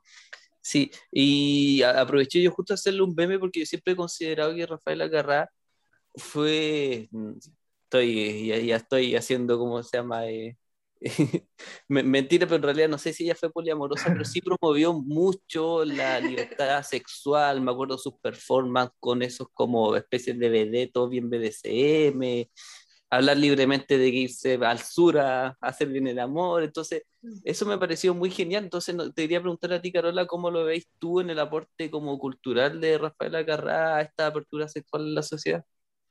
Bueno, yo creo que el, el, arte es uno de los grandes como aliados que hemos tenido como en, en el, en el, ir ampliando nuestra visión de la sexualidad. Yo creo que así como hemos estado en culturas muy restrictivas, el arte yo creo que nos ha salvado. Em, lo, soy una convencida de eso, como cuando mientras estábamos siendo reprimidos, nuestra arte se estaba ahí como reflejando, entonces creo que fue mm. una valiente como por, claro, por hablar de hacer el amor, así como, y por ella súper erotizada también, y, lo que yo em, escuchaba también a propósito de, de, su fallecimiento, lo que generaba cuando venía a Chile, por ejemplo, a hacer presentaciones, en una época de mucho conservadurismo, incluso que estábamos en dictadura y de repente venía, era, o sea, era generar un estrago inmenso. Entonces yo creo que las personas que utilizaron el arte para ayudarnos a ampliar nuestras concepciones limitadas respecto a la sexualidad y otras cosas, eh, tenemos que agradecerlo porque además le dio una estética, le dio una expresión y se quedaron inmortalizadas. Vamos a seguir bailando a Rafaela Carrá de todas maneras. Eternamente, claro, y también es importante, lo escuché en la radio cuando me enteré de que había fallecido, era como que también, si bien antes el objeto sexual era la mujer, también con sus bailarines le dio otro enfoque que el hombre también podía ser objeto, pero claro, ahí partió el conservadurismo, ah, no son todos homosexuales, ¿cachai? Siendo que finalmente se está, están mm. bailando, no mm. están eh, teniendo ninguna actividad eh, homoerótica, que uno diga, pues, ah, si son homosexuales, no, ¿cachai? Estamos expresándonos como cuerpos vivientes, ¿cachai? Entonces también es importante darle el hecho de que quebró muchos parámetros, ¿cachai? Claro, y, otra cosa por agregar, también considerando el capítulo de hoy, que hablamos de esta revolución sexual que ocurre en el cuerpo de, de las mujeres o de las personas con vulva, ¿cierto? Es que eh, Creo que Rafael Acarrá en sus letras, en sus performances, también se, se, define como mujer deseante, que eso también es como súper revolucionario, de hecho es como que algo que defendemos bastante en el feminismo también, el empezar no solamente a, a, cumplir con esto de ser mujeres deseadas, como empezar a soltar ese yugo que tenemos de, de, preocupación por ser deseadas y asumirnos como mujeres deseantes y conocer nuestros deseos también. Y, y ella, claro, tiene una letra en donde ella es deseante, es un ser deseante. Sí, de hecho pensaba en, el, en esa apreciación, claro, de que su bailarín y todo el tema eran, no sé, eran gay, eran homosexuales, maricones, tal cual como se decía en esa época, pero en realidad su estética eran de hombres al servicio del placer femenino, y, entonces que, y, mm. eso desde una mirada masculina se llevara para el otro lado, y como, están todos estos buenos son gay. No, era, era, todo lo contrario, entonces claro, ahí, ahí está el sesgo de, de cómo se, se entendía la sexualidad en esa época. Sí, creo, que tenemos que agradecerle a Rafaela Carraizo, que hizo un gran aporte. Sí, así que un besote para donde esté. Y también tenemos otra lamentable fallecida el día de hoy, sí, Luisa Toledo, madre de los hermanos Vergara, eh, que fueron eh, durante el Día del Joven Combatiente, que ahora conmemoramos por Día del Joven Combatiente, fueron asesinados durante dictadura. ¿ya? Una mujer de, de una, siempre una línea, un discurso tan humano en cuanto a, que, que, no era algo eh, simplemente un hecho al azar, no era, no, era, no, no, fue simplemente un asesinato, fue, perdón, no, no, fue una muerte, fue un asesinato, ¿cachai? Desde ese punto, como madre, yo encuentro que tuvo tan, una lucha tan feroz por encontrar justicia, y no solo para ella, no solo para su núcleo, sino que se volvió una, una, bandera para muchas personas que se fueron ver reflejados en, su dolor y en su amor también. yo quería aquí como que, que, aprovecháramos de hablar de, también de, de Luisa Doleo, porque a mí siempre, bueno, yo creo que a Agustín también te pasa que llegan a veces personas diciendo, bueno, en realidad más a mí, respecto a que soy muy agresivo respecto a mi forma peyorativa de entender como la mononorma y todas esas cosas y, y siempre llega mucha gente validando, eh, ¿cómo se llama? Que las relaciones monógamas pueden ser válidas o sanas, lo que sea. Y, y, quería pensar como en ese paralelo respecto a cómo entendía las cosas Luis Toledo porque ella siempre eh, nunca quiso dar una respuesta así como de a la buena, como se nos exige a todos, a ser tranquilo, ser pacífico, poner la otra cara. No, ella siempre hay que responder con violencia por el dolor que ella sufrió, por el dolor que veo en esta sociedad. Entonces, yo te quería ver como Carola, así cómo entendís tú, tú las cosas, si tenías una mirada así como más tranquila respecto a la mononorma y todas esas cosas que se impone, porque en realidad si me preguntáis a mí, yo veo que esa, todo lo que hablamos durante este podcast es de una agresividad enorme, así como si no te indignáis, si no salís a la calle a quemar algo, si no tratáis de hacer un meme tirando mierda en lo posible, estáis, para mí no estáis haciendo nada, porque no hay una forma pasiva de dar respuesta a todas estas como agresiones, a estas violaciones sistemáticas que ocurren en nuestra sociedad. Sí, bueno, yo, yo, creo que hay como, por lo menos, por ejemplo, a mí desde, desde el feminismo he, transitado por distintas fases, eh, pero, pero siempre también, por ejemplo, agradeciendo mucho a aquellas personas que tienen una postura más agresiva e incluso más radical, porque creo que al final son quienes abren camino y son quienes generan la atención y, y esa atención es súper importante porque creo que es fundamental para romper con la norma, para dejar de normalizar tiene que existir esta tensión. Justamente la, normatividad pareciera ser un, estado súper libre de conflicto, pero súper ilusorio, o sea, como al final, eh, a, la base de, de, ese lugar libre de conflicto hay un nivel de opresión inmenso. Entonces, em, creo que desde distintos lugares, cada cual puede ver de qué manera generar la tensión. Y algunos quizá lo pueden hacer, pero, pero sí coincido, Seba, contigo, es que independiente de la forma, generar la atención siempre es un acto de agresividad. Eh, incluso que no es lo mismo que ser violento. Son, son cosas distintas, ¿cierto? Entonces, mm. pero sí, claro que se va a sentir agresivo porque está generando una, una tensión. Em, es como, y, son, y es tan, es tan, necesario, como que yo no me peleo con la agresividad porque es parte también de, de, la experiencia humana, es súper necesario y, y, bueno, y en este caso, y, como tomando un poco el caso de, em, de, de, que estamos hablando ahora. ¿De Sí, como que, me, me, ocurre a mí también con la defensa de los derechos humanos que, que no puede ser desde un lugar como... Desde la pasividad. dolor. No puede ser desde, claro, desde la pasividad, desde el silencio, desde el conformismo, porque lo que ocurre con la madre, por ejemplo, de todas las víctimas de la dictadura es que también son víctimas y esto lo digo también como, también yo soy alguien que, que trabaja con víctimas como de violación de los derechos humanos, em, y, eh, y el, el, nivel del trauma que se genera es tan tremendo, o sea, son, son traumas que yo no he visto ni siquiera en otro tipo de transgresiones.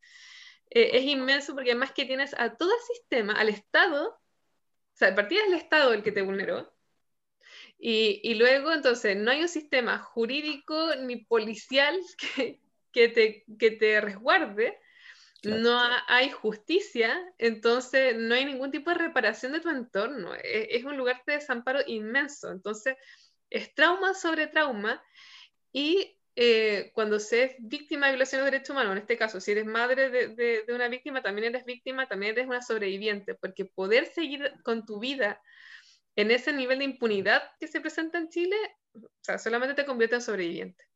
Claro. Yo creo que sí, sí iba, a decir que en realidad eh, la Caro lo dijo con claridad. Y yo creo que la muerte hoy de Luis Toledo en realidad lo que se lamenta es esa persona que estuvo todo este tiempo desde el golpe generando tensión hasta, hasta el día de su muerte en realidad. Entonces, claro, ahí yo creo que ese es como el, el rol para todos de, de tomarnos la, la tensión y empezar a empujar y no olvidar y no pensar con pasividad todas estas violaciones a los derechos no permitir que se no permitir que la imagen de ella se desvanezca, ya que no está la persona. Completamente.